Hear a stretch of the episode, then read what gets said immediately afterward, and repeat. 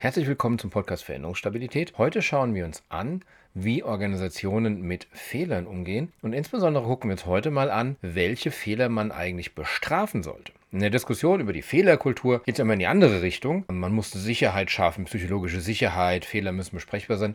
Alles richtig, aber wir dürfen dabei nicht vergessen, die richtigen Fehler müssen auch sanktioniert werden. Wir gucken uns an, was einer der führenden Fehlerforscher dazu sagt. Und am Ende der Episode solltet ihr in der Lage sein, Fehlerkultur jenseits von Plattitüden anzugehen und das Ganze auch durchaus verbindlich und vielleicht sogar ein bisschen härter als gedacht. Mein Name ist Holger Heinz, ich bin Partner der O'Donovan Consulting AG. Wir beraten Unternehmen, die etwas mehr Bewegung brauchen, wo Transformation nötig ist, wo Veränderung nötig ist und Unternehmen, bei denen es zu wild ist und die ein bisschen Ruhe brauchen. Und dabei benutzen wir ein Modell, das nennen wir Veränderungsstabilität. Das fasst im Grunde genommen jenseits von Management-Trends zusammen, was eine Organisation heutzutage können muss. Warum haben wir das gemacht? Wir haben festgestellt, dass immer wieder dieselben Trends umgesetzt werden. Das kann sowas wie OKR sein oder Scrum oder eine digitale Transformation. Dass das aber ganz oft einfach abgekupfert wird und kopiert wird von anderen Organisationen. Und das, was aber wirklich einen Erfolg bringt, ist zu dekonstruieren, sowas wie Scrum auseinanderzunehmen und zu sagen, wenn wir das erfolgreich implementieren, was können wir denn dann danach als Organisation, als Team, was wir vorher nicht konnten? Wir haben zig Modelle auseinandergenommen und dekonstruiert und mit unserer Erfahrung zusammengeworfen und sind zu einem Modell gekommen, das sechs Fähigkeitsdimensionen hat. Die erste ist, veränderungsstabil sind Organisationen, wenn sie in der Lage sind, Konflikte und Mehrdeutigkeiten zu beherrschen. Dazu gehört auch Fehlerkultur.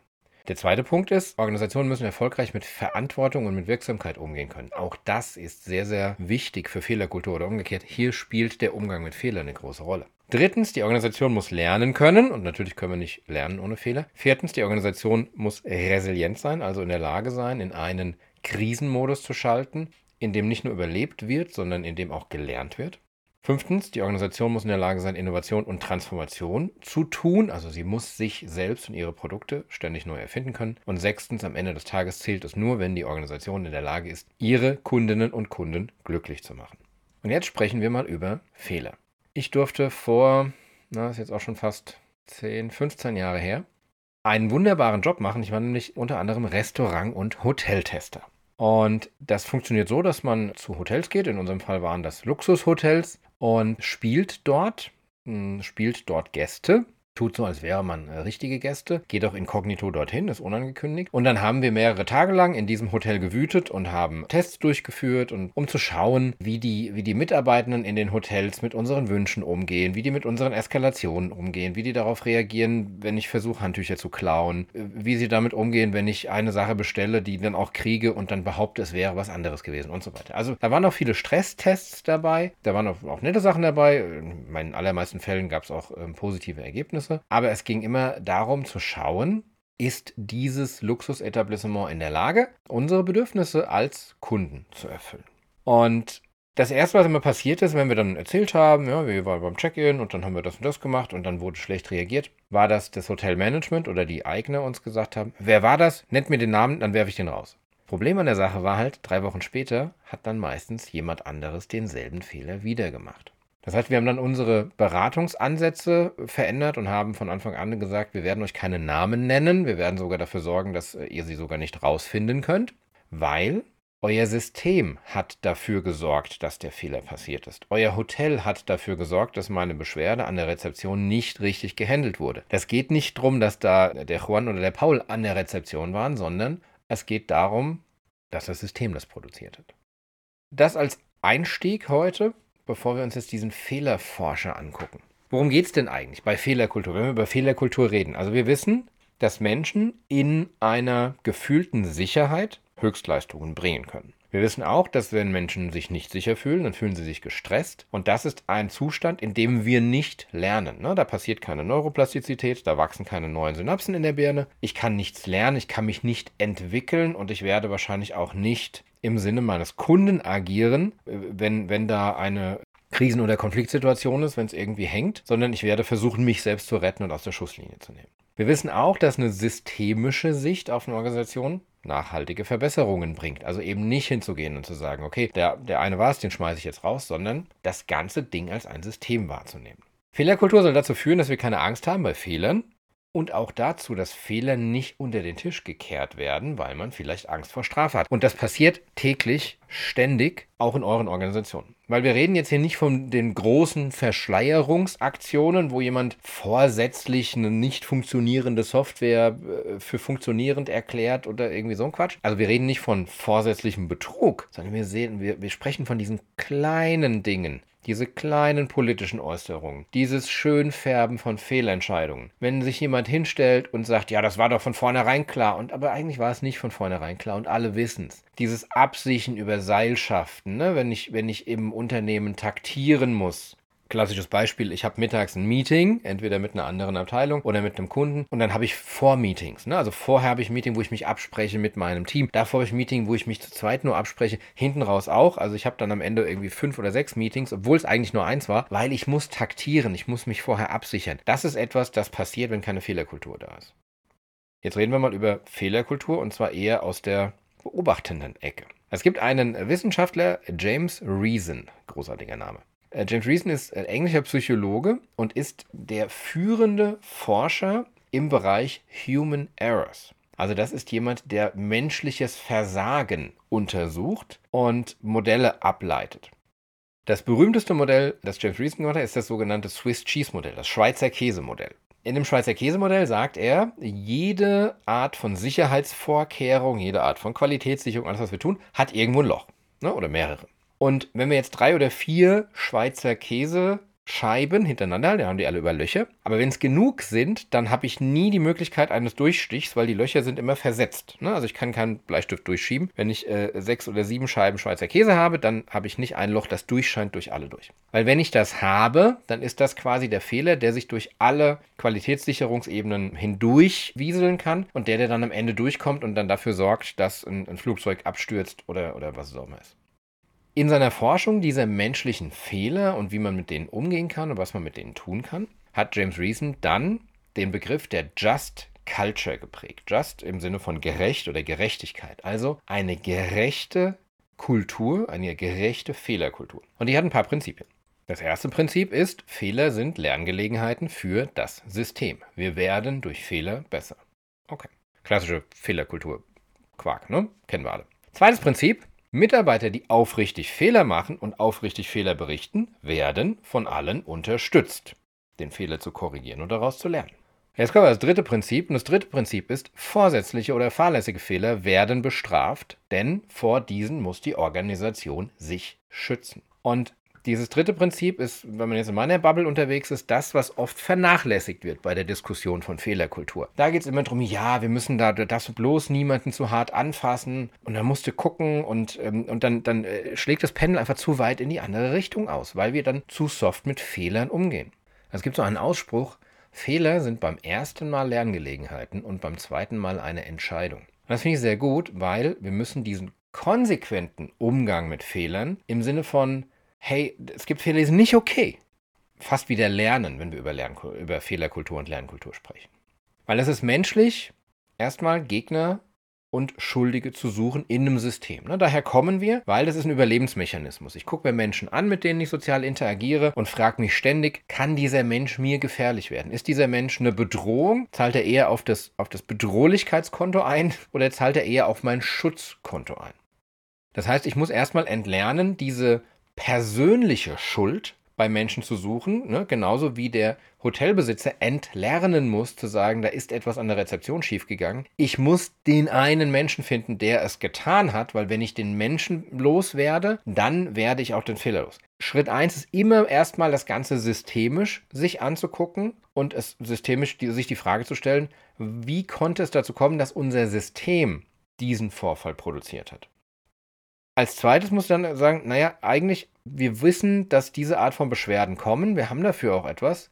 Nur dieser eine Mitarbeiter, der hält sich halt die ganze Zeit nicht dran. Jetzt habe ich einen Fehler, den muss ich persönlich sanktionieren. Da muss ich zu einem Mitarbeiter hingehen und sagen, pass auf, so läuft das nicht. Wir haben Regeln, wir haben uns als System das angeschaut in der Vergangenheit. Wir haben als System daraus gelernt und wir haben als System eine Lösung dafür gefunden. Und wenn du dich weigerst, diese Lösung umzusetzen, dann kannst du nicht mehr im System mitspielen, weil du hältst dich nicht an die Spielregeln. Wie kriege ich das jetzt umgesetzt? Ich muss erstmal anfangen, es im Team zu besprechen. Ich muss in meinen Teams eine gemeinsame Teamfehlerkultur entwickeln und das geht nur, indem ich Leitplanken vorgebe als Führungskraft, indem ich mit dem Team über Werte spreche, indem ich über Beispiele rede, indem ich Regeln explizit mache, damit die dann umgesetzt werden. Also ich muss wirklich ansprechen und sagen, guck mal, wir machen jetzt hier zum Beispiel Fehlerklassen auf, über die wir reden. Wenn wir etwas zum ersten Mal machen, das ist irgendwie schiefgegangen, völlig okay. Wenn wir experimentieren und wir sind sorgfältig mit dem Risiko umgegangen und haben jetzt äh, keine völlig wahnwitzigen Experimente gemacht. Also wir experimentieren jetzt mal, ob 30 Tage lang im Homeoffice nicht arbeiten irgendeinen Schaden verursacht. Also das ist alles Blödsinn, ne? Das sind alles theoretische Blödsinn. Wenn wir das alles nicht gemacht haben, dann ist es okay zu experimentieren. Aber gleichzeitig ist es nicht okay, wissentlich Fehler zu begehen und sie zu tolerieren. Wir haben in unserer äh, Diagnostik, wir haben ja für die Veränderungsstabilität so eine Teamdiagnostik, da stellt man 200 Fragen einem Team um zu gucken, wie veränderungsstabil das Team ist. Und eine der Lieblingsfragen dort ist, Zitat, ich habe in den letzten drei Monaten wiederholt Dinge getan, von denen ich wusste, dass sie meinem Kunden schaden. Und das ist so ein Fehler, da muss man ganz, ganz genau drauf gucken. Also die Umfragen sind anonym, ne? wir gucken dann nicht eben auf die Person, genau aus dem Grund, aber wir führen dann mit den Führungskräften eine Diskussion darüber, wie kann es denn sein, dass dein System so ein Verhalten akzeptiert und nicht sanktioniert. Weil wir wollen in erster Linie, dass die Person, die gesagt, ja, ich mache das, das nicht akzeptiert. Das ist nicht okay für das System. Diese Person muss eigentlich Alarm schlagen und sagen, jeden Morgen aufstehen und sagen, Leute, ich werde wieder gezwungen, etwas zu tun, von dem ich weiß, dass es meinen Kunden schadet. Das ist ein Konflikt, der darf nicht akzeptiert werden. Der muss angesprochen werden. Und dann muss ich gucken, liegt es an der Person, liegt es an dem Team, dass die Person in dem Team sich nicht durchsetzen kann, weiß eigentlich, was richtig ist, liegt es an der Kultur, liegt es an Prozessen, das kann ja vielen Sachen. Aber ich muss daran arbeiten. Und das ist das, was wir in ernsthafter konstruktiver Fehlerkultur meinen. Ne? Fehlerkultur meint nicht, oh super, der Paul hat mal wieder die Deadline gerissen, wie immer. Ja, Paul ist nicht schlimm, wir haben eine gute Fehlerkultur. Das ist nicht das, worum es bei der Fehlerkultur geht, bei sowas.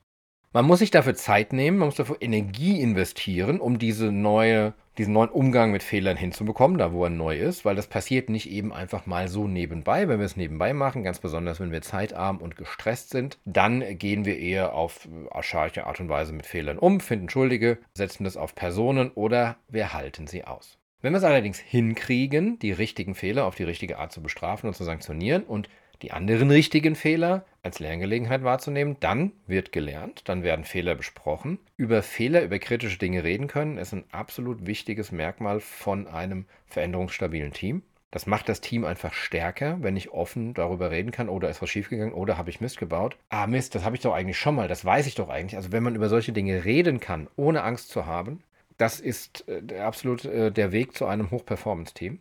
Es werden dann auch keine Fehler mehr sehenden Auges gemacht. Und ähm, jetzt mal als Berater gesprochen, das ist ja brutal, wenn man von außen auf ein Team drauf guckt, wie oft da wirklich sehenden Auges Fehler gemacht. Wenn ich mit Menschen rede und sage, du weißt, dass das schlecht ist für euer Unternehmen, für euren Purpose, was du gerade tust. Ja, ich kann doch nicht anders, was soll ich denn machen? Also das passiert wirklich sehr oft. Und das nimmt ab, wenn ich es nicht mehr akzeptiere und wenn ganz klar ist, wo die Grenze läuft. Und dann wird auch viel weniger Energie in Politik und in Absichern und in Seilschaften und in Meetings vor Meetings und Meetings auf der Seite und Meetings danach investiert, weil ich kann einfach straight und sauber über die Fehler reden.